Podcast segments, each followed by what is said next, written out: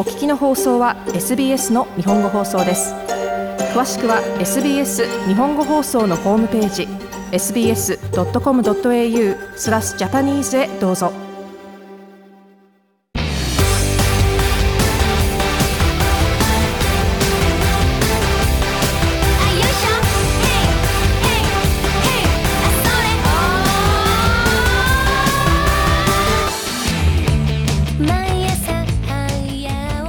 日本のエンターテインメント情報をお届けする J-POP ハブ浅野浩二がお届けします。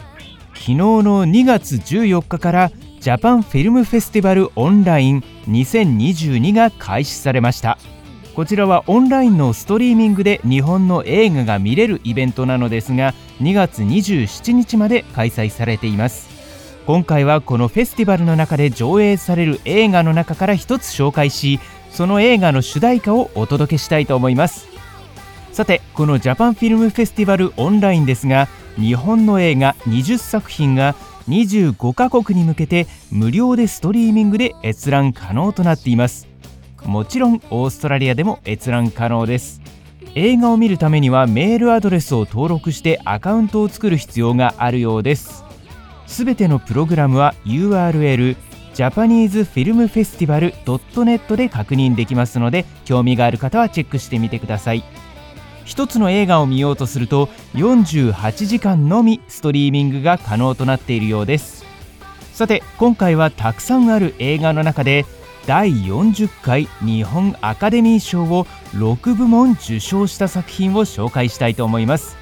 英語名が Her Love Boils Bathwater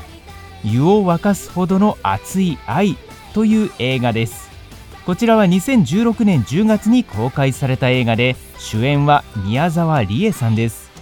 簡単にストーリーを説明しますと宮沢りえさんが演じる女性が末期がんの診断を受けて短い余命の中で家族を立て直していくという物語です。日本アカデミー賞だけでなくその他多くの賞を受賞した話題となった作品です。この映画の主題歌ですがキノコ帝国というグループの愛の行方という曲が起用されました。このキノコ帝国は2007年に結成されたバンドで2015年にメジャーデビューしました。しかし2019年にベースの脱退により残念ながら活動を休止しています。でもボーカルの佐藤千秋さんがソロ活動を続けているそうです。ロックバンドというジャンル分けはされていますがメローでゆっくりな曲調で優しい感じのボーカルが入るポップチューンを演奏しています。というわけで今回はジャパンフィルムフェスティバルオンライン2022の20の映画の中から湯を沸かすほどの熱い愛 Her Love Boils Bathwater の主題歌のキノコ帝国による愛の行方を聞いてください。それではどうぞ。SBS 日本語放送の Facebook ページで会話に加わってください。l i、いいねを押してご意見ご感想をお寄せください。